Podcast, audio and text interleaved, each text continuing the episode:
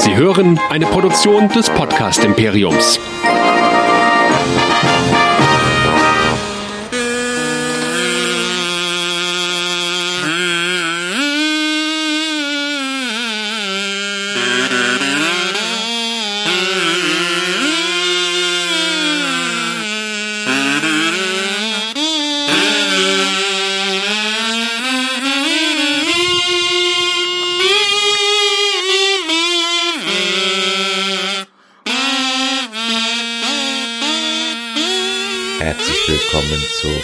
Vorletzten Ausgabe von Track Nerds, der Star Trek Discovery Show hier bei nerdizismus.de. Mein Name ist Chris und mit mir dabei mein geschätzter Kollege, der Nerdizist Michael. Hallo. Ja, da sag ich mal Hallo, aber wenn du wirklich prophezeist, dass es die allervorletzte Episode wird, dann mal schauen, ob es die Serie später noch geben wird oder willst du aufgeben? Nein, ich gebe nicht auf. Ich hätte aufgegeben, wenn es die neunte Staffel von The Walking Dead nicht gegeben hätte die mir gezeigt hat, dass man doch noch mal die Kurve kriegen kann. Ja.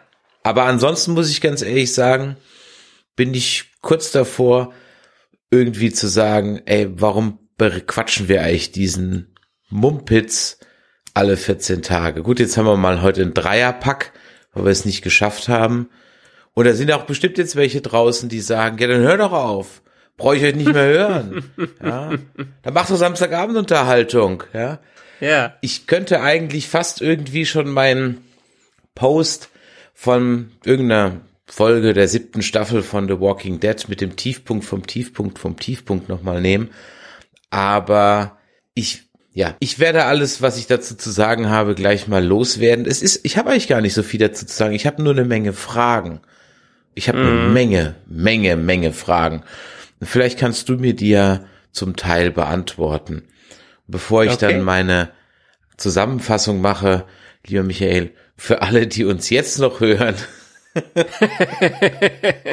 Ihr kennt das. Einfach auf nerdizismus.de gehen, dem deutschen Podcast für Filme, Serien und Cosplay. Auf den Abonnieren-Button klicken, in euren Feedreader eurer Wahl äh, laden oder Spotify, iTunes findet ihr uns überall, Facebook, Twitter, Instagram, YouTube brauche ich nicht wiederholen und wer uns schreiben will, info at nerdizismus.de. Dann wollen wir doch heute mal einsteigen in die Folgen 11, 12 und 13. Und das wird jetzt auch ein etwas längerer Monolog meinerseits, aber wir wollen ja die Handlung zusammenfassen. Folge 11, der Zeitsturm Perpetual Infinity. Wir sehen, was wir schon wussten, die junge Michael und ihre Eltern in einer wissenschaftlichen Station auf Vulkan. Falsch, es ist eine wissenschaftliche vulkanische Kolonie, zumindest wenn man den US-Einblendungen Glauben schenken mag.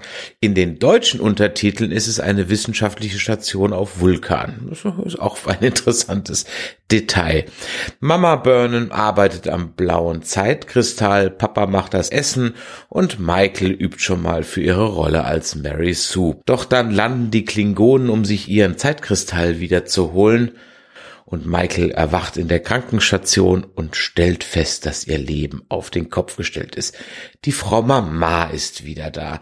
Da diese aber noch ihren Rausch aus der letzten Folge ausschläft, nutzt Michael die Zeit, ähm, um sich mit den Logbüchern der Frau Mutter vertraut zu machen. Es stellt sich heraus, dass Dr. B beim Angriff der Klingonen eigentlich nur eine Stunde in die Vergangenheit reisen wollte, um den Angriff der Klingonen abzuwehren oder zu ändern. Dummerweise ist sie circa 950 Jahre in die Zukunft gereist. Böse Zungen könnten jetzt sagen, Frau am Steuer. In dieser Zukunft hat Skynet die Kontrolle übernommen und alles Leben in der Galaxis oder in der Milchstraße oder wo auch immer ausgelöscht. Versuche zurückzukehren scheitern aus dem aus Folge 10 bekannten Anker, der sie immer wieder in die Zukunft zurückzieht. In dieser möglichen Zukunft ist Skynet an die Daten vom Space Wikipedia gekommen und um dies zu verhindern, legte Dr. B in ihrem gottgleichen Anzug der Disco Space Google Monster aus Folge 4 in den Weg. Doch keine Disco-Folge ohne Zeitnot. Auch in dieser Folge tickt wieder die Zeit nach unten, denn trotz der Zeitfalle droht Dr. B wieder in die Zukunft gezogen werden. Dank Dr. C, also Kalber, erwacht Dr. B, gucken, ob wir auch einen Dr. A kriegen und möchte umgehend mit Pike sprechen. Ihre Tochter sehen? Oh, nö, warum? Obwohl die Zeit läuft, nimmt man sich selbige in einem seltsam emotionalen Ready-Room-Gespräch, welchen zum einen recht deplatziert wirkt im Anbetracht des offensichtlichen Zeitmangels und außerdem durch Pike hätte schnell beendet werden können. Er hätte einfach mal zu Michael sagen müssen, ich cheffe, du nix. Anyway, Dr. Burnham fordert Pike auf, die Daten der Sonde zu löschen und sie gehen zu lassen. Weiterhin erzählt sie Pike, dass sie mit den roten Signalen nichts zu tun hat. Entgegen Pikes Anordnung ist man ja schon gewohnt, taucht Michael auf dem Planeten auf. Das Wiedersehen mit ihrer Frau Mutter erinnert aber eher an eine klassische dysfunktionale Familie. Immerhin, Mama war immer an Michaels Seite bei der Einschulung, beim Untergang der Shenzhou, beim Sex mit Ashfog, immer und überall. Hier ist eine Menge Therapiearbeit nötig. Derweil lösen wir ein weiteres Problem. Leland lebt. Er wurde von Control im bester Borg-Manier mit Nanobots, Naniten, Nanoviren, was auch immer infiziert und vorher erklärt uns Control noch, dass Struggle pointless ist und der Ordnung ins Chaos bringen will. Irgendwo kommen mir diese Sätze doch verdammt bekannt vor. Nun wissen wir aber auch, was es mit dem Plot-Device der Staffel auf sich hat. Control will die Daten vom Space Google Monster und die Disco soll das verhindern. Der Sinn erschließt sich dem Zuschauer irgendwie nur so bedingt, aber egal, wir haben einen MacGuffin. Dumm nur, dass man auch im 22. Jahrhundert irgendwie noch auf Windows setzt, denn die Daten lassen sich nicht löschen. Und Plan B ist dafür umso komplizierter. Die Daten sollen in dem mit offensichtlich unendlicher Speicherkapazität versehenen God-Mode-Anzug transferiert werden, dieser dann in die Zukunft geschickt werden und dann könnte Dr. B sogar hier bleiben. Da erscheint Control in Form von Leland of Borg und da Imperator und Ashwok mal wieder die Seiten gewechselt haben, muss der Chef eben selber ran. Personal ist eben schwer zu finden. Es kommt zu einem kurzen Gefecht, in welchem der blaue, rechteckige Zeitkristall von Dr. B zerstört wird und obwohl die Daten anscheinend mit Edge transferiert werden, gelingt es der Disco, den Anzug in die Zukunft zu schicken. Leider Dr. B gleich mit. Ebenfalls leider hat Leland of Borg einen Teil der Übertragung abfangen können und so sind nun 54 Prozent der Sphärendaten in den Händen von Control. Folge 12 Through the Valley of the Shadows Tal der Schatten. Montagmorgen Mama ruft an. Dieses Mal ist es aber Amanda. Dazu erscheint das vierte rote Signal, diesmal über Borath, dem klingonischen Klosterplaneten und Ursprung besagter Zeitkristalle. Michael wendet sich dann auch direkt an die Fans, indem sie uns im Ready Room mitteilt, dass Spekulieren über Bedeutung und Herkunft der Signale uns kein Stück weiterbringt. Michael, wir sollten sofort mit dieser Show aufhören. Ashfog präsentiert uns dann den GZSZ-Teil dieser Folge. Es gesteht er Michael, dass er ein Kind hat mit Lorel und dann schaut auch noch die Mutter der Klingonen vorbei und will reden.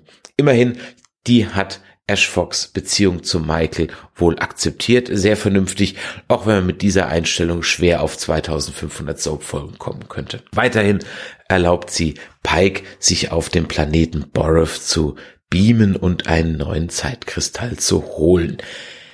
Dies ist allerdings nur mit der Erbringung von Opfern möglich.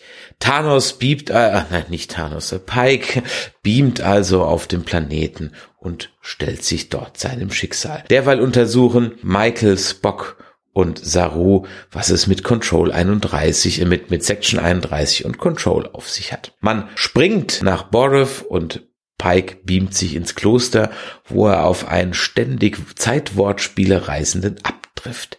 Dieser entpuppt sich als Ashfox Sohn, dank guter Luft, viel Bewegung, Drehbuchkniffen und etwas Zeitvoodoo, allerdings schon knapp 30 Jahre älter. Pike grabbelt dann auch gleich den für ihn bestimmten Kristall an und ist eher not amused, was er dort sieht. Seine Zukunft, nämlich jenen Unfall, welcher ihn auf ewig entstellen und an den Schweberollstuhl fesseln wird. Sein Unmut darüber drückt Anson Mount dann auch wirklich sehr beeindruckend aus. Der Abt weist noch darauf hin, dass sollte er den Kristall an sich nehmen, diese Zukunft besiegelt ist. Nun, the needs of the many, bla bla bla, her mit dem Kristall und mit einem sanften Puff und etwas Feenstaubglitzer direkt von Cinderella ergibt sich Pike in sein Schicksal. Zurück auf der Disco wurden meine Gebete erhört. Reno ist wieder da, allerdings dieses Mal eher im Sinne einer Kupplerin zwischen Dr. C und Stamets. Michael erfährt von einem Section 31 Schiff, mit dem etwas nicht stimmt und das möchte man untersuchen und deswegen springt die Disco zum Ort des Geschehens. Dort angekommen, beamt man einen Überlebenden an Bord des Shuttles. Es ist Captain Obvious. Dieser erzählt ihnen eine ziemlich üble Räuberpistole, das Control das Schiff übernommen hat und die komplette Crew ins Aul gepustet. Nur er konnte sich in einen Anzug retten. Naiv wie Michael und Spock eben sind, glauben sie die krude Geschichte auch ohne jede Nachfrage und schmieden einen Plan, wie man Control auf dem Schiffscomputer eindämmen und dann entfernen könnte. Control hat allerdings auch einen Plan. Es will sich Michael bemächtigen, um endlich Zugriff auf die Schiffsdaten zu erhalten. Denn die Michael ist die Variable in Controls Gleichung, die es irgendwie nicht berechnen kann. Ein paar Terminator-Zitate später kann Spock im letzten Moment Michael vor der Assimilierung retten. Pike ist derweil wieder an Bord der Discovery und hat sein Schicksal erstaunlich schnell akzeptiert und gefasst ertragen. Man fasst den Plan, die Disco zu opfern, um die Daten zu zerstören. Daher trifft man sich mit der Enterprise, transferiert die Crew und startet die Selbstzerstörung. Folge 13 Such Sweet Sorrow, süße Trauer. Sarek sitzt am Ufer des Lake Ontario und simuliert über das Leben Michael und Spock. Da trifft ihn die Erkenntnis wie ein Schlag, er muss Spock und Michael noch was sagen. Am anderen Ende des Quadranten packt die Crew der Disco derweil ihre Koffer, denn die Enterprise ist eingetroffen und man startet mit der Evakuierung. Da Control die Subraumkanäle nun blockiert, kann man auch keine Verstärkung rufen. An dieser Stelle kommt die tickende Uhr dieser Folge ins Spiel. Die Flotte von Sektion 31 unter der Kontrolle von Control wird bald eintreffen. Beim Verpacken des Drehkörpers ihrer Mutter hat Michael eine Vision vom Ende der Disco Crew. Leland of Borg stürmt die Brücke und tötet alles. Vielleicht war es aber auch nur ein Déjà-vu von Galaxy Quest, denn doch dort sieht das erste Ende ziemlich genauso aus. Der Bösewicht entert die Brücke und erschießt den Hauptcast. Und genau wie in Galaxy Quest hat Michael ja auch ein Omega 13 und kann damit die Zeit beeinflussen. Wer mehr über Galaxy Quest wissen möchte, der kann ja mal bei unseren Kollegen von Sie reden reinhören. Die haben nämlich gerade ein Podcast zu Galaxy Quest gemacht. Vorsicht, es könnte die restliche Handlung von Discovery spoilern. Saru und Pike aktivieren die Selbstzerstörung der Discovery und begeben sich auf die Brücke der Enterprise, um sich das mächtige Badabum von dort aus anzuschauen. Zur Überraschung der Zuschauer sind die Helden der Show ehrlich überrascht, dass es nicht zum mächtigen Badabum kommt. Die Daten vom Space Google haben das Selbstzerstörungsmodul aktiviert. Auch Torpedos haben keine Wirkung, die Schilde sind oben. Und weil Torpedos anscheinend teuer sind, versucht man es nach zwei Schüssen dann auch gar nicht erst weiter. Michael hat die Idee, die Disco mit Hilfe des Zeitkristalls in die Zukunft zu bringen. Man muss also den Anzug erneut bauen, ihn wieder aufladen und dann die Disco mit Samtanzug in die Zukunft schicken. Ein fünftes Signal erscheint derweil und man begibt sich also wieder an Bord der Disco und springt dorthin, wo es aufgetaucht ist, die Enterprise hinterher, Sektion 31 im Schlepptau. Ziel ist dieses Mal der Planet Sahia, just dieser Planet aus dem Short Track Runaway, dessen Königin Popo, by the way, auch wissenschaftliches Genie, das mal eben die Rekristallisierung von Dilithium erfunden hat, etwas, das Scotty bisher nur mit Hilfe von atomgetriebenen Kriegsschiffen gelang. Tillys beste Freundin ist sie übrigens auch noch. Diese hat den Vorfall aus den Shorttracks natürlich nicht gemeldet und so sind alle ebenso überrascht, genauso wie die Zuschauer, die die Shorttracks immer noch nicht auf Netflix gefunden haben. Die gute Poe ist als wissenschaftliches Genie natürlich auch sofort in der Lage, die Lösung zu machen und Chief Reno, da da, da ist sie wieder, stimmt ihr bei.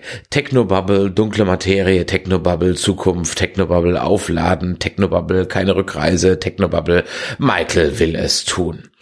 Und dann geht die gute Michaela mal wieder auf Abschiedstour, auch wenn die dieses Mal etwas besser funktioniert.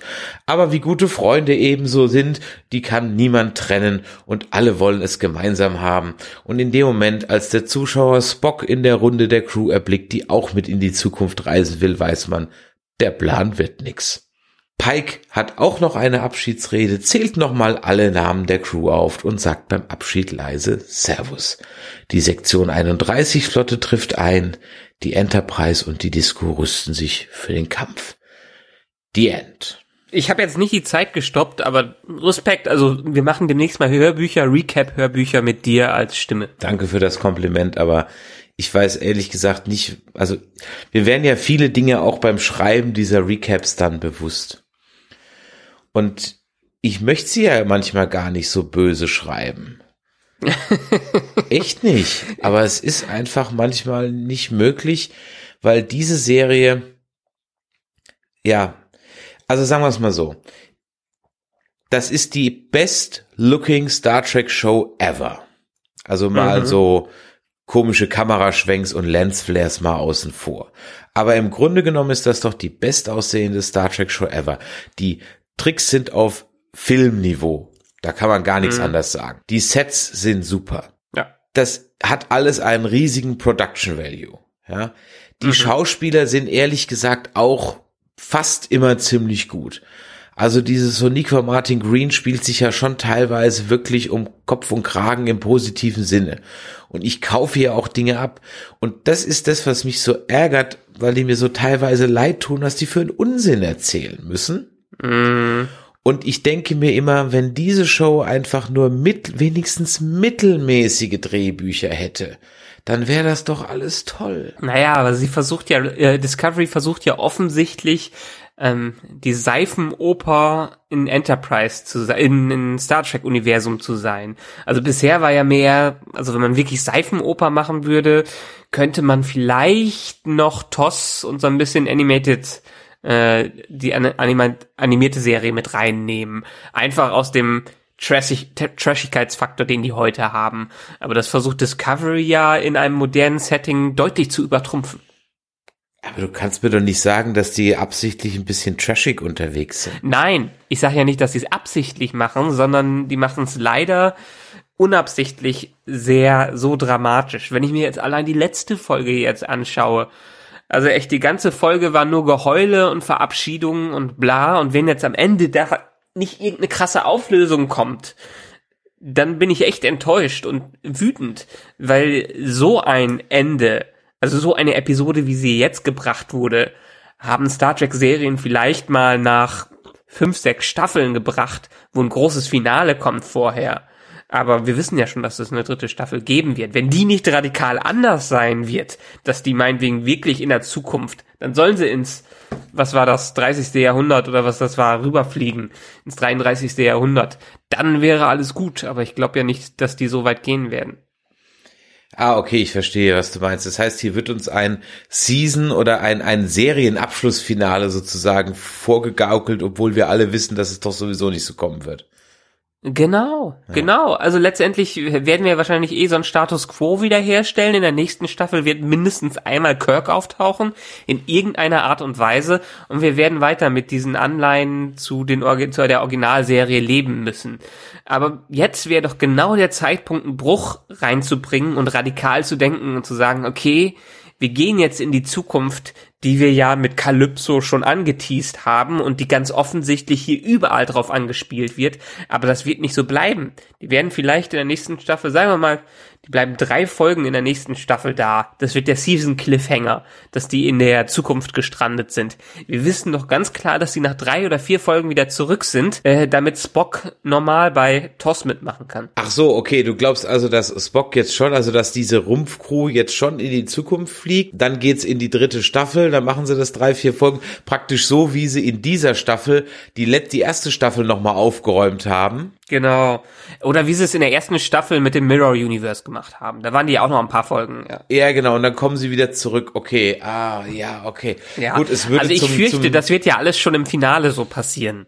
Hm. Das werden die alles im Finale zusammen crashen. Wir haben nur noch eine Folge danach, oder haben wir noch mehrere? Nein, eine. Und ich frage mich wirklich, wie man ja. das alles in 45, 48 Minuten packen will. Ja. ja.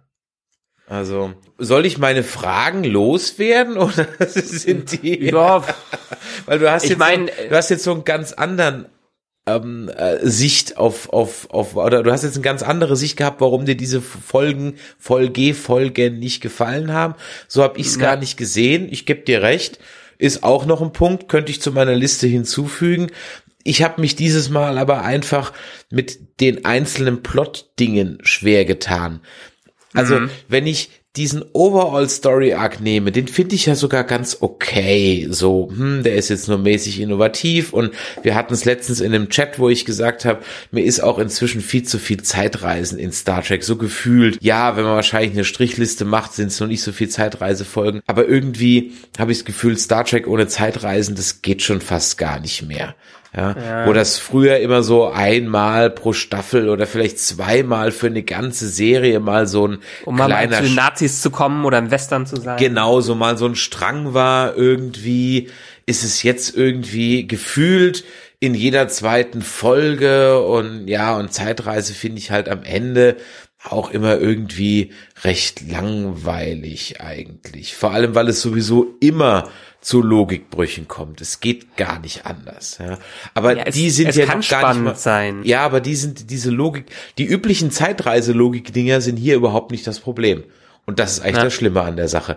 Die sind wirklich gar nicht das Problem. Hier werden andere Dinge ja nicht nicht erklärt und und aufgemacht und auch wieder Fragen. Ich meine, das kennen wir ja auch schon, dass bedeutende Fragen aufgerissen oder aufgemacht werden, um dann überhaupt nicht beantwortet zu werden. Ja. Mhm. Ähm, es sind offensichtlichste Logikfehler drin, die, also, wo ich mich wirklich frage, wie kann sowas passieren? Und wir waren so auf einem guten Weg. Du weißt, dass wir nach Folgen vier, fünf waren wir wirklich gedacht so, yo, die Serie hat es jetzt gefunden, jetzt stimmt es, jetzt läuft es, im Detail können wir noch mal ein bisschen nachjustieren. Aber jetzt ist das teilweise so ein großer Unsinn und Mumpitz, äh, wie das Mirror Universe in großen Teilen war. Und ja. ich, ich, ich weiß gar nicht, ich möchte irgendwie die Fragen mal loswerden, weil ich vielleicht auch ein bisschen Feedback hier von unseren Hörern haben möchte, wie die das sehen. Aber es kann doch eigentlich nicht sein, dass man sich jede Star Trek Discovery Folge irgendwie nur mit viel Schönreden dreimal angucken und Goodwill zusammenreimen kann. Ich mhm. muss doch eine Star Trek Folge gucken können und dann habe ich die geguckt. Und dann gibt's natürlich beim näheren Hingucken immer wieder mal das ein oder andere. Hm, aber hier springen dich ja die Logikpatzer geradezu an. Ja, an jeder Ecke lauern die, wenn du nicht aufpasst. Und, und das ist auch so eine Gemeinsamkeit, jedem, mit dem ich drüber spreche, sagt mir, dass er die Folgen zwei, drei, vier Mal guckt um überhaupt zu checken, was da genau abgeht. Dafür habt ihr alle die Energie, das, das mache ich gar nicht. Ich meine, dafür gelingt mir dein Recap die ganze Zeit. Ja, ich, ich gucke sie ja zweimal, weil ich sie einmal gucke und dann gucke ich sie meistens nochmal für das, für das Recap. Ja. Okay. Aber mehr als zweimal könnte ich es gar nicht gucken. Aber ja. viele von denen, ich kann natürlich nicht für alle Podcaster da draußen sprechen, aber von denen, mit denen ich so in Kontakt stehe, die gucken das drei, vier Mal.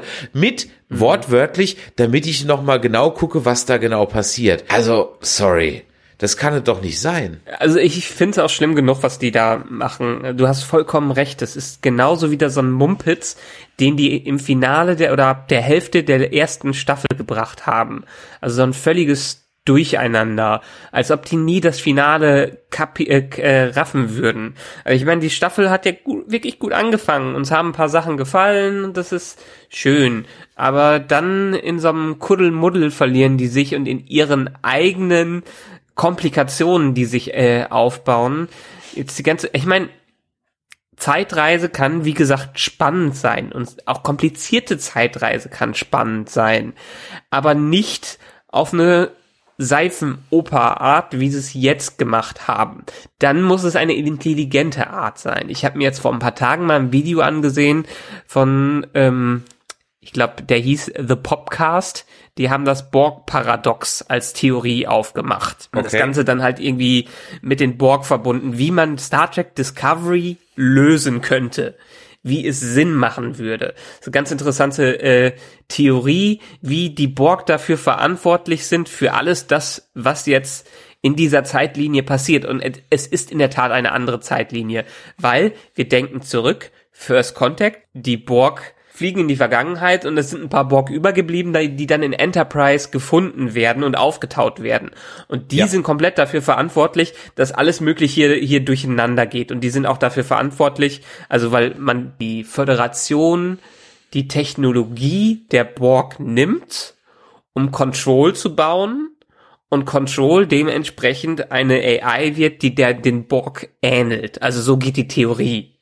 Und dementsprechend sind diese ganzen Unterschiede und diese äh, bessere Technologie, die die haben und andere Technologie, die haben, andere Designs, dadurch erklärt sich diese Theorie, dass ich würde sagen, wenn die Serie so intelligent wäre und den Zuschauern diese Intelligenz zutrauen würde, fände ich super. Dann haben wir Novum in äh, so in, in so einem TV, in so einer TV-Serie, was noch kein anderer in der Art gewagt hat, weil das Ganze ist furchtbar kompliziert. Wird nicht passieren, weil die bei ihrer Seifenoper bleiben. Hm. Ich weiß gar nicht, ob ich so irgendwie Seifenoper nennen will. Also ich, ich verstehe auch deinen Punkt völlig. Ähm, ob die Theorie, ja mein Gott, du weißt ja, die ganzen Theorien, die wir immer aufspinnen, die sind ja sowieso meistens ja, falsch. Also alle die aber, Fantheorien aber klar, man, man, richtig. Das ist ja aber doch eigentlich sind das doch Versuche, dem Ganzen etwas abzugewinnen. Ja? ja um zu sagen, okay, naja, ich habe noch die Hoffnung, wenn sie es vielleicht so spielen, dann kann ich mit dieser Staffel leben und ich kann sie umarmen, kann sie in mein Star Trek Herz einschließen und gucke sie vielleicht irgendwann sogar nochmal, so wie ich TNG mhm. oder sogar Enterprise oder Voyager ab und zu nochmal gucke oder wie ich die Filme dauernd gucke, kann sie umarmen, kann sie in mein Star Trek Herz einschließen, weil ich weiß, Mhm. Es geht danach, also das haben wir damals alle ganz schlimm empfunden, aber wir wussten ja nicht, dass das so und so weitergeht. Und dann kam der große Reveal und den fanden wir alle ganz toll und äh, ja. ja. Das, das Guck dir mal DS9 an. Vor den Dominion-Kriegen war es auch eine Solala-Sendung. Ich habe sie mal die Lindenstraße im. All genannt. Ja, genau. Ähm, aber ab den Dominion-Kriegen wird das, äh, also für mich immer noch die beste Star Trek-Serie. Absolut, also für mich auch, ohne jeden Zweifel.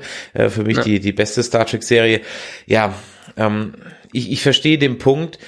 Ich muss mal meine Fragen loswerden. Vielleicht habe ich es ja auch, Mach verstehst das. du, ich suche ja auch immer den Fehler erstmal bei mir und sag, vielleicht habe ich es ja nicht verstanden. Ja? also ich, ich könnte jetzt ganz, ganz viele Dinge zu den einzelnen Folgen machen und so weiter, aber ich bleib jetzt mal so bei diesem Geschichte um die Sphärendaten, ja, mhm. und bei diesem Zeitkristall, weil da haben sich bei mir die größten Fragen ergeben. Also, ja. Frage Nummer eins. Der Zeitkristall von, aus dem Anzug von der Mutter ist kaputt, weil der Linen schießt ja drauf. Genau. So. Deswegen brauchen die diesen neuen Zeitkristall von dem Kloster. Mhm. Gut, habe ich auch richtig verstanden. Wo ist der denn dann, bitteschön? Der ist doch grün und länglich. Der Zeitkristall, mit dem die Mutter immer rumhantiert, ist blau und rechteckig. Und den, den die dann die ganze Zeit aufladen und rumhantieren und mitnehmen, ist der blaue. Wo ist denn der Grüne hin? Hm, Vielleicht ist es einfach so, ähm, weil die den aufladen, laden, geht der in seinen anderen Zustand über. Würde ich mir jetzt erklären. Nein, nein, nein, der Da ist schon die mir noch ganze Zeit. Du, du siehst, du siehst eindeutig den blauen, mit dem die Mutter auf in dieser vulkanischen Wissenschaftskolonie rumhantiert. Und das ist auch Ja. der, mit dem dann äh, die Michael ihr Drehkörpererlebnis hat. Auch noch so eine Sache. Hätte ich doch gleich Drehkörper genommen. Wenn ich schon so ein Device, oh, ohne Scheiß, wenn ich doch schon so Ja. ein Device, so ein Plot-Device brauche, dann nimm doch was aus dem Star Trek-Universum, was etabliert ist, nimm doch scheiß Drehkörper. Ja? Ja, aber dann nehmen sie ja wirklich was vorweg, was erst ganz spät etabliert wird. Ja, gut, von mir aus. Aber sie funktionieren auf jeden Fall. Also, das habe ich schon mal nicht verstanden. Wo ist dieser grüne, grüne äh, Kristall vom Pike hin? Also, warum brauchen die den jetzt Batterieladestatus.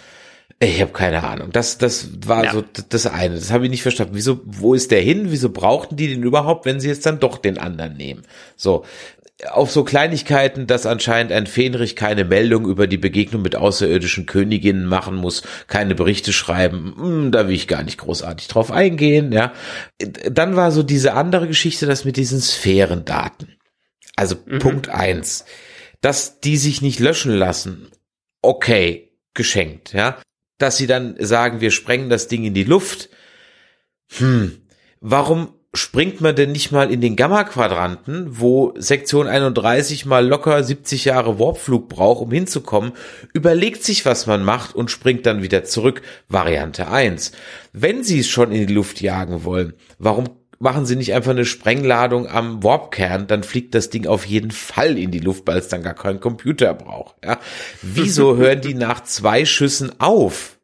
Das, das, hä? Nach zwei, wieso nehmen die nicht die Kommandocodes? Da haben wir ja auch schon in diversen Star Trek Folgen gelernt, wie das funktioniert und überschreiben die Programmcodes des, der Discovery und senken die Schilde. Wieso springt man nicht zur Erde, erklärt Starfleet, was Phase ist und holt sich Hilfe? Und wieso versucht man nicht mal mit diesen Sphärendaten vielleicht auch mal in Kontakt zu treten, wenn die doch offensichtlich eine gewisse Grundintelligenz haben? Und warum zum Henker lassen die Sphärendaten die Crew wieder an Bord, die die ganze Zeit versucht, die Sphärendaten zu löschen? Das macht keinen Sinn. Du hast, äh, du hast komplett recht. Du hast vollkommen recht. Ist mir alles nicht aufgefallen und hat mich jetzt alles nicht ge, nicht so dermaßen gestört, weil mich einfach andere Dinge gestört haben. Aber ja, also die innere Logik passt hier voll und ganz nicht. Und ich gebe noch einen dazu. Wieso können sie nicht einfach alle zu Enterprise rüberbeamen? ja, weil man, weil, weil man sich diesen schönen Effekt mit, mit dieser, mit dieser Brücke da halt eben hatte. Das, ja, habe ich mir kurzzeitig auch gedacht, aber dann habe ich mir gedacht, na, vielleicht haben die einfach, geht's schneller oder so, keine Ahnung, ich weiß es nicht. Okay, aber ich, ich verstehe komplett, was du meinst und ja, das wurmt mich auch alles. Vor allem Dingen das mit dem Rumspringen. Gut, das mit dem Rumspringen hatte ich mich auch gefragt. Die haben ein Raumschiff, womit man durchs ganze Universum springen kann. Also das Sporennetzwerk muss ja überall sein. Oder die haben ja gesagt, das ist überall. Also kann man überall hinspringen. Packt man die Discovery dahin oder lässt die selber dahin springen und dann hat man Calypso wieder am Ende. Zum Beispiel, ja. Ja. Also es gibt, aber verstehst du, das sind hier jetzt nicht so Dinge, bei denen ich jetzt irgendwie nach nach X, das, das fällt dir sofort. Also mir ist das, ich saß die ganze Zeit in dieser Folge und habe mir gedacht so, hä? Wieso hört ihr nach zwei Schüssen auf? Wieso macht ihr nicht das? Wieso macht ihr nicht das? Wieso macht ihr nicht das? Es gäbe tausend Möglichkeiten, dieses verfickte Schiff in die Luft zu sprengen, ja, Ja. als die, die sie, die sie probiert haben. Und ja, das, und, und das holt mich so raus. Und da fühle ich mich dann einfach als Fan irgendwie für dumm verkauft. Also ich habe doch einen Kopf, ich kann doch denken. Also trau mir doch auch mal was zu. Stattdessen werden, muss ich mir viele, viele Dinge zusammenreimen, damit es überhaupt einen Sinn macht Ja. irgendwie. Du, ich habe ja, also ich habe ja letztens schon gesagt, äh, eine der großen, also es gab ein paar Firmen, die haben mal so ein bisschen die Quoten von Streaming-Portalen analysiert.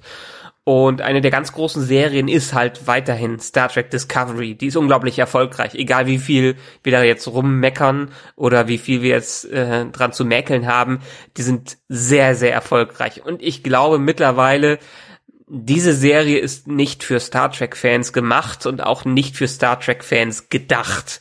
Auch wenn sie alle anderen über Star Trek Fans reingeholt haben. Also die merkt man ja schon jeder Folge, wie sich ein Nerd äh, ein Trekkie darüber beschweren kann. Aber das ist Star Trek für eine Generation, die vielleicht nur die Reboot-Filme kennt und sich nicht groß mit sowas beschäftigen möchte. Und nicht für die Fans, die das Franchise groß gemacht haben. Und das ist leider schade daran, weil Star Trek macht vieles aus und auch vieles, warum die ganzen Nerds einfach da hinterher sind. Und man kann ja eine gute Mischung zwischen dem Ganzen finden.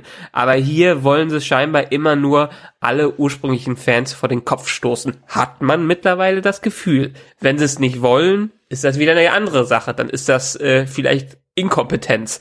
Aber sie machen es einfach. Hm.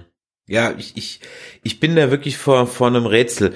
Ich, ich glaube, wir hatten in der ersten Staffel schon über den Markenkern von Star Trek gesprochen. Ja. ja. Und was halt so ein Markenkern halt ausmacht. Der Markenkern von Star Trek war immer neben der extremst positiven Utopie für die Menschheit per se und wohin wir uns entwickeln und so weiter und so weiter.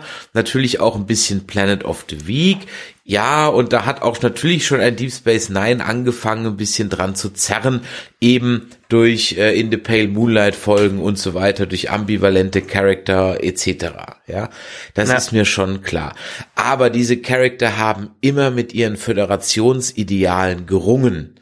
Das war eine ganze Folge wert. Ja, ja. Äh, Picard hätte eine ganze Folge darüber gemacht, ob man die Sphärendaten löschen darf oder nicht, als der Rudern so diesen Vergleich brachte mit, mit der Bibliothek von Alexandria.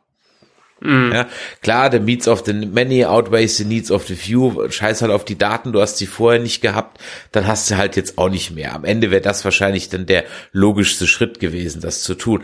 Aber man hätte doch darüber sprechen können. Stattdessen wird zum Beispiel in jeder, wirklich in jeder Folge, ne, in jeder Folge so ein künstlicher Zeitdruck aufgebaut, der aber dann auch null spannend ist. Ja. Der, der, der genauso. komplett null spannend ist. Und wo ich mir völlig an den Kopf gelangt habe, war dann, also das muss man sich mal vorstellen.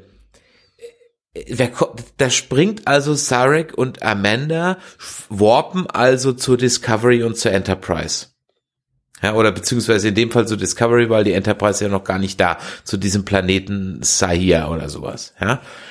Sagen dann der Michael Schüss, Marit Jord, ja? ja, und fliegen wieder fort. Und ich habe mir nur Moment, so gedacht, so. Habe ich das richtig verstanden? Die haben doch diesen, nee, die haben sich doch nicht geworbt, die waren doch in diesem, ähm, äh, mit dem Geist, mit der. Nein, die sind in ein vulkanischen Schiff gekommen. Die sind im vulkanischen Schiff ja. gekommen? Habe ich nicht mitbekommen. Die, die, du siehst das vulkanische Schiff wegfliegen, die sind in dem Schiff gekommen. Okay, ich dachte, das wäre so ein Mindmeld gewesen. Nein, das dachte ich ja auch zuerst. dann siehst du das Schiff wegfliegen. Nein, die sind hm. in einem Schiff gekommen und dann denke ich mir so, äh, bring doch mal ein paar Schiffe zur Hilfe mit. Hm, sag doch Starfleet mal Bescheid oder irgendwas. Ja? Hm. Nö, er, er warpt hin, sagt, ey, Michael, mach's gut. Spock sagt da gar nichts, ja, und hm. dann fliegen sie wieder weg. Äh, okay. Also. Naja, aber genau aus dem Grund, das ist eine dieser Szenen, warum ich gesagt habe, wenn jetzt Michael nicht in der nächsten Folge drauf geht oder die in eine ganz andere Zeit gelangen und auch da bleiben, dann bin ich enttäuscht von dieser Serie. Weil so ein langes Trara darum zu machen, um eine Verabschiedung und alles, äh, und dann am Ende kein Payoff zu haben, wissen wir ja noch nicht. Wäre wirklich Schwachsinn. Ja, eben. Und dann käme ich wirklich veräppelt vor und das sind jetzt nur so die paar Dinge. Ich habe hier wirklich, ich habe hier neben der Inhaltsangabe ist mein mein Word Doc, das ich hier nebenbei schreibe, wo ich das immer reinmache, hat noch mal drei Seiten und fast alle bestehen aus Fragen. Ja. ja. Warum scheitert Dr. Burnham beim ersten Zeitsprung? Wird nicht erklärt. Warum versucht sie es nicht wieder? Offensichtlich. Also wenn sie doch dann irgendwann mal exakte Sprünge machen kann, warum macht sie es dann nicht nochmal? Warum springt sie nicht so weit zurück und versucht Control-Erschaffung zu verhindern? Ähm, warum mhm. wird New Eden nicht immer in die Vergangenheit zurückgezogen, wenn sie doch anscheinend immer in die Zukunft zurückgezogen wird? Ja? Wieso mhm. ist ausgerechnet Terralysium der Ankerpunkt, wo sie doch beim ersten Sprung mitten im All landet und so weiter und so weiter und so. Ich habe hier nur Fragen stehen. Na, na. Ja. Müsste man wahrscheinlich in irgendwelchen Nebengeschichten komplett erläutern, wenn wir denn Romane oder sowas dazu kriegen würden. Ich weiß gar nicht, gibt's da? Es gibt ja einen Control-Roman, ne? Es gibt ja äh, es ist ein Discovery-Roman zu zum äh, zu dem ganzen Thema Control, soweit ich das gehört habe. Na, das war doch, glaube ich, ein Section 31 Roman von David Mack. Da habe ich doch mal von gesprochen. Ich habe ihn aber jetzt auch nicht gelesen. Aber ich weiß Genau. auch jetzt nicht, ich weiß auch jetzt nicht, wann der rausgekommen ist. Kam der jetzt zeitgleich mit Discovery raus oder ist der schon alt und die haben die Idee nur aufgegriffen? Das weiß ich nicht. Das ist eine gute Frage. Kam auf jeden Fall auch in diesem in diesem Borg äh, Thema Video vor. Oder man, Ja. man schickt die Daten ins Sporennetzwerk zu der komischen Tante da und lässt es da. Also es gäbe hunderttausende von Möglichkeiten, die man machen könnte, außer das, was getan wird. Das ist mit Abstand die dümmste von allen. Und es ist nicht Genau. mal die offensichtlichste. Also ja. Und ähm, ganz, ganz ehrlich, also, wenn die die Daten in der Zeit verstecken wollen vor Control, so tausend Jahre, gut, ist ein Computer, für den sind tausend Jahre eigentlich nix. Der kann warten. Da kann man doch viel besser dahin springen, wo er nicht weiß, wo sie sind. Also in den tausend Jahren werden die ja immer noch da sein, wo die äh, ursprünglich hin, wo die ursprünglich gerade waren. Und da sagt sich dann irgendwer, der kommt irgendwann der Computer Control, okay, gehe ich jetzt mal in Tiefschlaf für tausend Jahre und dann sehen wir uns wieder. Das sollte doch kein Problem für den sein. Ist doch viel besser, wenn der, in, wenn die meinetwegen wieder ins Mirror Universe springen oder wieder in ein ganz anderes Universum oder ans andere Ende des Universums in ein schwarzes Loch hinein, in irgendwas, was es auf jeden Fall zerstört. Dann geht meinetwegen Michael mit drauf und oder irgendwer anders, aber dann haben sie auch die Lösung, um das ganze Universum zu retten. Ach nee, die ganze Galaxie, weil die sprechen ja jetzt auch wieder nur von der ganzen Galaxie, dass da das Leben ausgelöscht wird, aber eigentlich wird das ja das ganze Universum betreffen. Mittelfristig dann wahrscheinlich schon. Mittelfristig, ja, genau. Weißt du, und, und das ärgert mich halt dann so sehr. Jetzt gibt's da bestimmt draußen welche, die sagen, ja, selber schuld, lass dich halt nicht ärgern.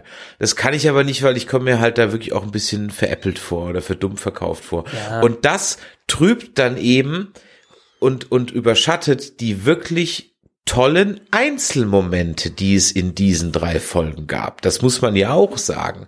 Also die schauspielerische Leistung von Anson Mount und diese Szene, wo er sich selber als verkrüppelter Pike sieht, war sensationell. Fand Ja, ich. das war schon, das konnte man sich gut ansehen. Also Anson Mount als Schauspieler sowieso. Der war ja in, ähm, in dieser furchtbaren Inhumans-Serie von Marvel dabei, durfte da nicht sprechen, weil sein Charakter nicht sprechen konnte, äh, was meiner Meinung nach jetzt ein Riesenfehler war. Aber nee, der ist ein sympathischer Schauspieler. Auch seine Abschiedsrede war gut, dann durfte er nochmal schön brav von jedem den Namen sagen. Und auch als ich dieses Set von der Enterprise gesehen habe, habe ich mir noch so gedacht, so, boah, gebt mir eine Pike-Serie mit Weekly Planet. Ja. Was sagst du denn generell äh, dazu, wie die Enterprise dargestellt wurde? Ich meine, sie haben ja jetzt auch das moderne, die Mon Modernisierung für die Enterprise auch vorgenommen in dem Stil von Discovery, was ich jetzt gar nicht mal sch äh, schlecht fand. Für mich war noch ein bisschen zu sehr bling bling da überall, aber konnte man sich ansehen, oder? Also ich fand die sogar ziemlich super. Das Einzige, worüber ich gestolpert bin, ist, sag mal, wie groß ist denn die Discovery oder Schrägstrich, wie klein ist die Enterprise? Mhm.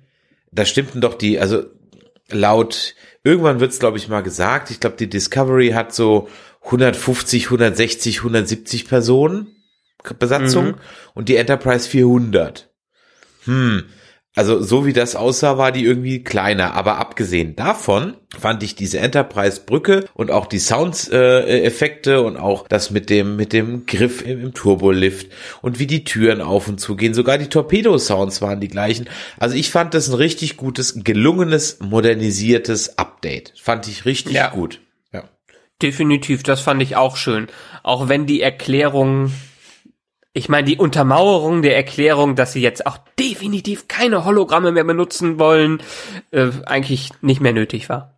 Ja, Überhaupt die auch eigentlich. Kappes ist, weil du würdest ja jetzt, ich meine, wenn der gute Wertstelefon äh, erfunden, der Herr Bell, glaube ich, wenn der nach bei den ersten Störungen beim Telefonieren gesagt hätte, oh, das war keine gute Sprachqualität, oh, ich mach da nicht weiter. ja, ähm, dann wäre Genau. dieser Podcast heute hier wahrscheinlich nicht zu hören. Also die, die Begründung ist jetzt ein bisschen, hm, nur weil es halt Ja. die Systeme beeinträchtigt, gut, dann machst du halt ein Update und guckst, woran es gelegen hat. Aber oh, sei es drum, sei es drum. Das ist in dem großen ganzen Unsinn noch so ein kleiner Unsinn, komm, Schwamm. Ja, dann, nee, das ist okay. Aber wie gesagt, die Enterprise war schön. Ich fänd's schade, wenn wir sie jetzt nicht in der nächsten Staffel noch öfters sehen. Wie gesagt, uns fehlt ja noch Kirk, um alles komplett zu machen, beziehungsweise der, der Rest der Enterprise Crew. Äh, da können sie meinetwegen auch noch mal recasten. Das wäre jetzt auch nicht so dramatisch. Ähm, da würde ich mich sogar theoretisch drauf freuen, ein bisschen von denen zu sehen. Ich würde aber noch mehr lieber diesen krassen Bruch erleben, von dem ich eben gesprochen habe, weil alles andere macht für mich dann äh, noch mehr keinen Sinn als das. Also im 33. Jahrhundert oder sowas. 33. Jahrhundert, ja, und dann können sie auch die Technik reinmachen und alles Kanon, allen Kanon brechen, wie sie wollen, weil da ist kein Kanon mehr da. Weil das spielt ja, also letztendlich würden sie wirklich diese 950 Jahre da weitergehen, dann sind sie ja fast schon, haben sie fast schon den Calypso Short Track erreicht, der wohl 1000 Jahre später war. Und das ist definitiv auch nach dem temporalen Kalten Krieg von Enterprise. Also ist das wirklich Uncharted Territory. Da könnten die machen, was die wollten, was ich jetzt auch nicht schlecht finde. Ja, das fände ich absolut, haben wir ja immer schon gesagt, fände ich absolut gut. Eine Sache Genau. ist mir noch aufgefallen. Jetzt sind alle Shorttracks vorgekommen, außer einem, der mit dem Harry Mudd und den Klonen. Ja, aber das war ja eher so ein Comic Relief. Äh, Deshalb glaube ich nicht, dass er so dramatisch ist. Wenn jetzt noch am Ende irgendeiner sich als Klonroboter herausstellt, dann beiß ich in die Couch. okay. ja, also letztendlich muss man ja sagen, das Marketing in Deutschland hat so ein bisschen, oder das Netflix-Marketing hat so ein bisschen Fail damit betrieben, weil die es wahrscheinlich auch nicht wussten, wie wichtig diese Shorttracks für diese Staffel sein werden. Oder CBS hat denen das nicht ordentlich genug gesagt, weil wie die, die sind ja immer noch so versteckt, dass man die kaum findet. Und trotzdem sind sie wichtig für diese ganze äh, Serie, was das Paradoxe an dem ganzen Ding ist. Ich muss gerade mal eben gucken. Ich mache parallel gerade mal mein die Handy-App auf, ob die da sind. Also wenn du auf dem Handy Discovery guckst, dann findest du sie nicht. Ja. Doch bei Trailer und mehr, Ach so, genau, Trailer und mehr, da drunter sind sie, genau. da drunter sind sie, genau. Trailer und mehr, da sind sie. Ja, genau. Ja, aber die sind halt nicht promoted worden. Also außer, dass irgendwer das in irgendwelchen Online-Magazinen gesagt hat, äh, kommt keiner drauf, dass es Shorttracks gibt. Ich meine, Netflix ist ja flexibel genug, die haben doch Möglichkeiten, irgendwelche Kategorien da reinzubringen. Dann sollen sie das als Staffel 1.5 rausgeben oder 2.0 oder sowas in der Art.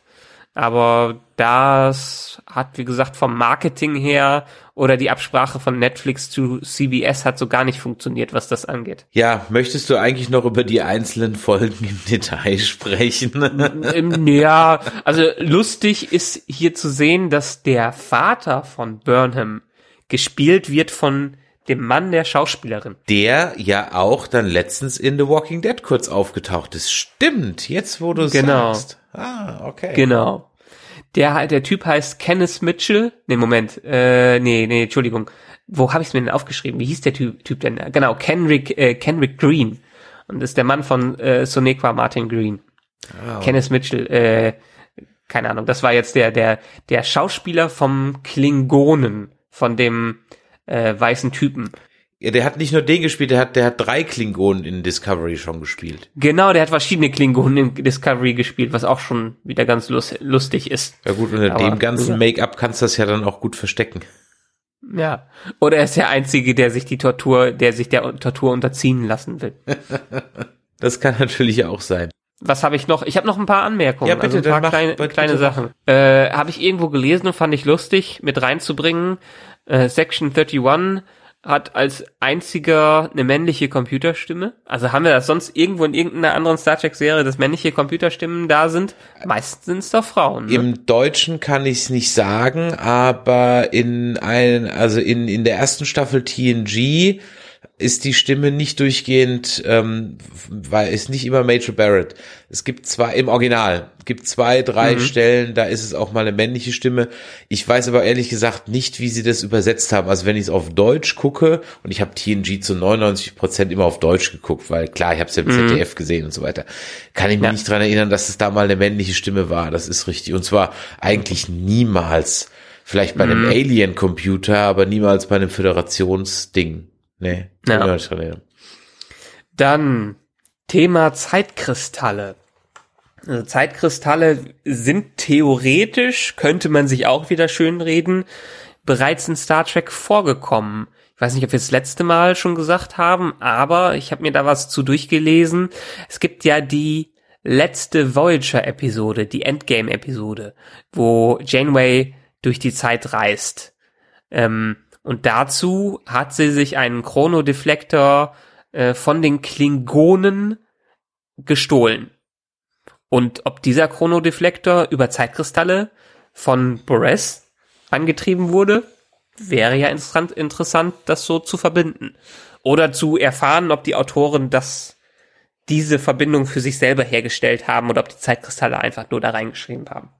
Ich glaube, sie haben es einfach reingeschrieben, aber sie sind natürlich jetzt dankbar, dass es diese Verbindung gibt. Und wenn sie jetzt überall mit einem Riesenplakat bei jeder Convention und bei jedem Artikel, in dem sie sich rechtfertigen, hochhalten und sagen, äh, genauso wie Ryan Johnson dann irgendwann irgendwelche äh, Star Wars Bücher zitiert hat, die kein Schwein gelesen hat, um die ein okay, oder andere wir, wir fangen, wir fangen jetzt nicht wieder mit Last Jedi an. Das ist jetzt hier erstmal Star Trek und nicht Star Wars. Da können wir gleich noch drüber reden. Was hast du sonst ähm, noch? Ich habe das nicht verstanden, als ähm, äh, der Imperator versucht hat, Pike aus der Reserve zu locken mit dem Mirror Universe. Wieso wusste Pike jetzt Bescheid darüber? Wusste er das von Burnham? Hat er irgendein Geheimnis, das wir nicht kennen? Dieser Wink mit dem Zaunpfahl, der kam mir jetzt nicht bekannt, da konnte ich jetzt nichts reindeuten. Also ich habe mich auch gewundert. Wir haben uns ja schon öfters mal drüber gewundert, ob die eigentlich wissen, wer das ist, oder ob die, oder wer es weiß, wer es ist. Ja. Ähm, mhm. Also ob ein einfacher Captain die Geheimhaltungsstufe hat, um dieses Geheimnis zu wissen, würde ich jetzt mal stark bezweifeln. Ja. ja. Dass ja. die Admiral Cornwell vielleicht auch mal plaudert, vielleicht, aber er weiß es ja, sonst würde er nicht im Auge zwinkern. Ja, ja, ja aber dieses, das kommt mir so vor, als wüsste er was, etwas, was sie noch nicht weiß. Ähm, und irgendwie war die, diese Szene für mich ein bisschen überflüssig. Es war nett zu zeigen, vielleicht dass er sich nicht er aus der ja, Reserve locken lässt. Vielleicht ist er ja auch aus dem Mirror Universe. äh, ja. Es wäre das, ein, auch erst es wär das Einzige, was Sinn macht. Ja, das wäre das Einzige, was Sinn macht. Aber haben sie wahrscheinlich einfach nur gemacht, um zu zeigen, dass der auch ähm, bei seiner Giorgio cool bleibt. Hm. So, ja. letzte Notiz, die ich mir aufgeschrieben habe oder die eine Frage, die ich an dich stellen würde. Wie fändest du das, wenn Control jetzt wirklich so eine Art Protoborg wären? Also wenn sich am Ende herausstellt, dass Control der Vorläufer für die Borg ist und vielleicht in die Zeit zurückgeschleudert wird, wo Control zu den Borg wird. Erbärmlich. Erbärmlich, genau. Aber letztendlich sind die Parallelen zu den Borg doch so dermaßen krass ja. da reingebaut. Bohr nicht drin rum, es tut weh. Ja. Äh, ja. es, es wäre kreuzerbärmlich, es wäre kreuzerbärmlich, dass man nicht in der Lage ist, sich mal einen eigenen Bösewicht zu überlegen, sondern dass ja. man sich von vorne bis hinten, ich meine inzwischen, ich habe am Ende der ersten Staffel habe ich gesagt, mein Gott, die haben nicht mal die Eier, es durchzuziehen, jetzt brauchen sie noch die Enterprise, um ihre scheiß Show zu retten. Ja, inzwischen ja. bin ich ja so weit, dass ich so verzweifelt bin, dass ich sage, lass mir wenigstens die Enterprise, äh, damit da wenigstens noch irgendwie was Gescheites drin ist.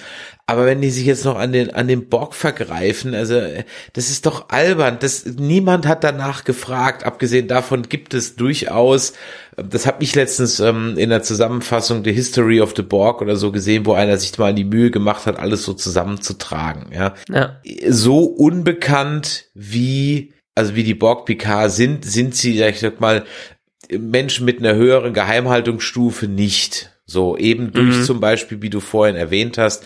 Natürlich ist das na alles nachträglich geredconnt, schon klar, ne? Klar, Aber klar. ähm, äh, ist es halt eben nicht, weil halt diese ausge, aufgetauten Borg da auftauchen.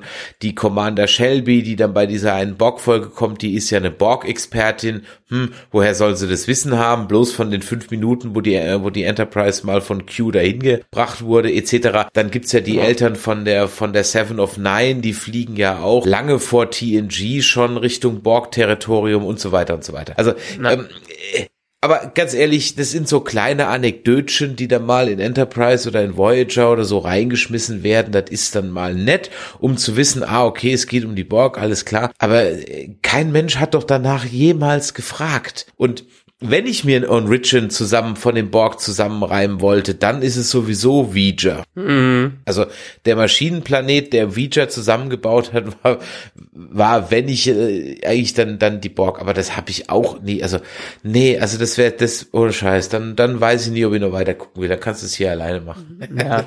Gut, aber letztendlich haben sie sich bei Discovery ja sowieso schon an ganz, ganz vielen Dingen bedient, nach denen keiner gefragt hat. Wir haben ja auch nicht nach einer Episode, äh, nach einer Serie vor Kirk gefragt.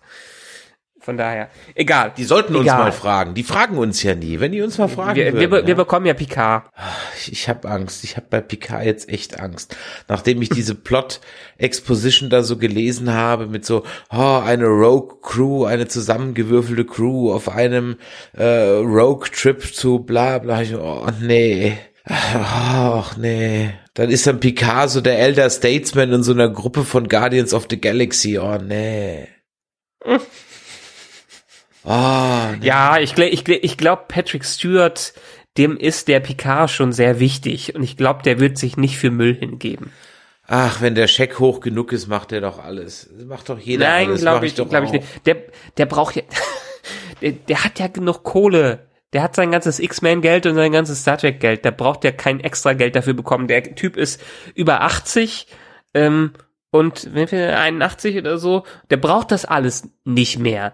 Deshalb ist das jetzt nur noch Leidenschaft, die er da hinbekommt. Und ich glaube schon, dass sie ihn überzeugt haben, dass es sich lohnt, Picard weiterzuentwickeln. Und wenn einer weiß, wie Picard weiterentwickelt werden kann, dann ist es der Typ, der ihn sieben Jahre lang gespielt hat. Nee, gar nicht sieben Jahre in der Serie und dann noch etliche Jahre danach.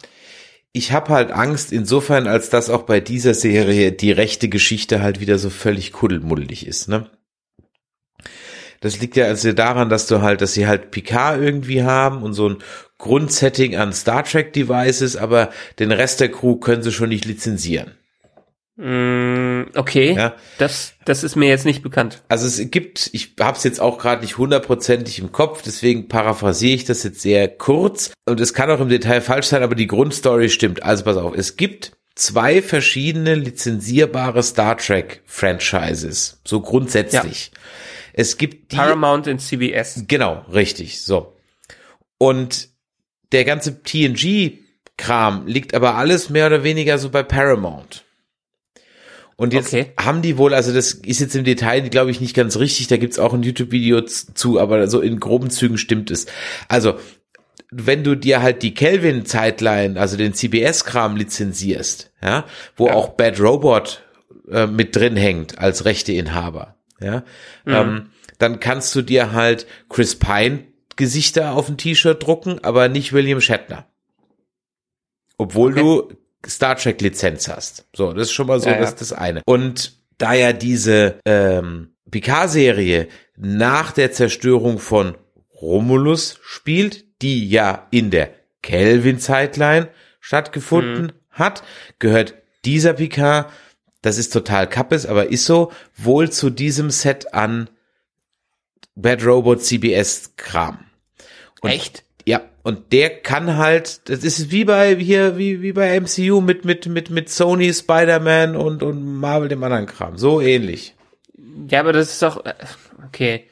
Also Das ich heißt- könnte mir vorstellen, dass, äh, dass Paramount den ganzen Scheiß hat ab dem Zeitpunkt, wo in der Vergangenheit sich was geändert hat, aber dass die auch alles nach, äh, quasi nach TNG, DS9 und Voyager überhaupt nicht, also nach Voyager quasi nichts mehr besitzen, Das finde ich schon, obwohl, Moment, die Filme, Nemesis spielt ja auch nach Voyager, richtig?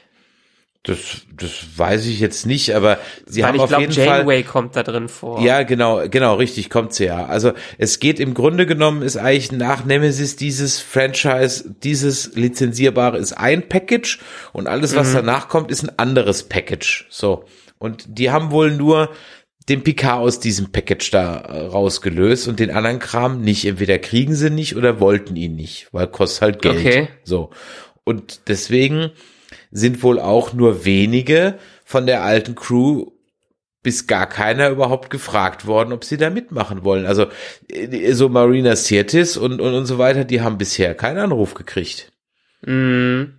Oder sie sind machen es alle mega geheim. Okay, gut, Ja. das kann natürlich auch sein. Aber Also ich habe bisher nur gehört, dass die nicht dabei sind, weil es untermauert wird, dass es kein TNG Revival wird, sondern wirklich eine PK-fokussierte Serie. wie gesagt, das ist das, was ich jetzt in diversen ähm, meiner Meinung nach Also ich kann- in, in sich schlüssigen Artikeln und YouTube-Videos gelesen habe. Ich weiß das natürlich auch nicht aus erster Hand, aber ich kann das dann mal in den Show Notes verlinken, dieses Video, oder ihr könnt es selber suchen. Midnight's Edge ähm, ist der Kanal, Midnight's Edge ist der Kanal, ähm, wo diese ganze rechte Situation in einem st- einstündigen Video wirklich dezidiert auseinandergebrochen ist. Für mich klingt das stimmig, aber wie gesagt, ich kann dazu natürlich Ja, aber ähm, ganz ehrlich, dann in dem Fall, also ich habe es immer so verstanden aktuell, dass die Filme, das TV und Filme getrennt sind und dementsprechend äh, TV sich nicht unbedingt an den, F nee, dass dass irgendwas nicht ausgestrahlt werden kann, deshalb aus dem Grund. Aber ich meinte immer, dass TV trotzdem noch TV, das TV-Universum bleibt. Egal. Gut, verlinkt mal in den Shownotes. Interessant, werde ich mir auch mal durchsehen. Meine äh, Shownotes, meine eigenen, sind dadurch übrigens jetzt gerade abgeschlossen.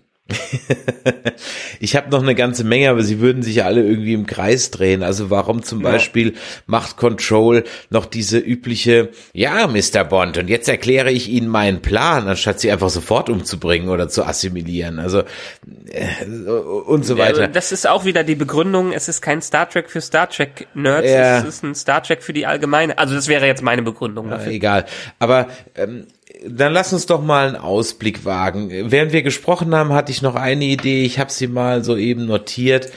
Äh, eine Fraktion, die vielleicht noch den Tag retten könnte, also retten in Anführungszeichen, könnten jetzt die Klingonen sein. Ja. Vielleicht hatte die Rel, Rel noch Angst um ihr Ex-Schatzilein und wenn dann die Sektion 31 Flotte äh, angreift und die Enterprise und die Discovery dann schon, schon zu Klump geschossen werden, wobei die Discovery werden sie wahrscheinlich ja dann nicht beschießen, dann kommen die neuen, schicken die sieben Kreuzer und machen dann die Section 31 Schiffe platt. So. Okay. Wäre jetzt mein, mein, mein Ding, wie es ausgeht. Ja.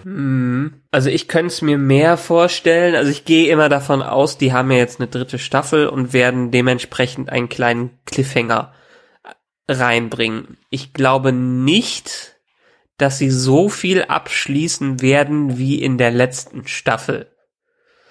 Ähm, also dass wirklich die Story rund ist und es nur einen Post-Credit-Stinger gibt, wo eine andere Enterprise auftaucht, wo Picard auftaucht, keine Ahnung. Ähm, das glaube ich nicht. Ich glaube, sie werden es diesmal offener lassen. Ich glaube, sie werden Control in irgendeiner Art und Weise besiegen auf den letzten Drücker, was damit zu tun haben wird, dass sie Control in eine andere Zeit re- reinschmeißen. Also letztendlich Zeitreisen werden essentieller Part des Finales werden. Meinetwegen wird Control in die Vergangenheit geschmissen und die Voyager dafür in die Zukunft. So ungefähr. Oder die Vo Voyager, Entschuldigung. äh, Discovery in die Zukunft gesch äh, geschmissen werden. Ähm, oder die fliegen durch einen Zeittunnel, wo sie die zwischendurch mal rausschmeißen. Wo sie Control zwischendurch mal rausschmeißen. Auf jeden Fall, Zeitreisen wird das Ganze beenden und die werden wie beim Mirror Universe dann in der Zukunft feststecken. Meine Hoffnung ist, dass Spock vorher rausgeschmissen wird, weil Burnham sich selber opfern möchte nur und äh, Spock entsprechend für die bei in der Originalzeitlinie bleibt und die dann ganz krass in der Zukunft sind. Vielleicht ein einzelner Bot von Control noch mit rüberkommt und wie man ihn ganz böse blinken sieht, zwinkern sieht an, am Ende. Aber ich glaube, sie werden in der Zukunft feststecken und das wird das Ende der Staffel sein. Ja, könnte ich mir gut vorstellen. Ich, ich mache es ein bisschen konkreter. Ich behaupte, ich, ähm, das Ende wird wie Galaxy Quest werden. Das heißt, der okay. Böse kommt an Bord. Der Line gibt ja schon diesen einen Torpedo, der nicht explodiert ist.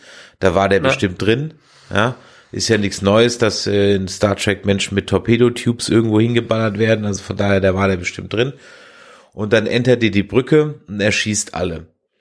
Und mhm. dann kommt Michael mit ihrem kleinen Zeitsprung und macht das Ganze rückgängig. Irgendwie so ein Kram. Und das ja. ist der letzte Sprung und dann wird sie äh, in die Zukunft gereist und der Kristall ist kaputt. Irgendwie so ein Kram. Und das wäre ohne Scheiß, das wäre genau das Ende von Galaxy Quest.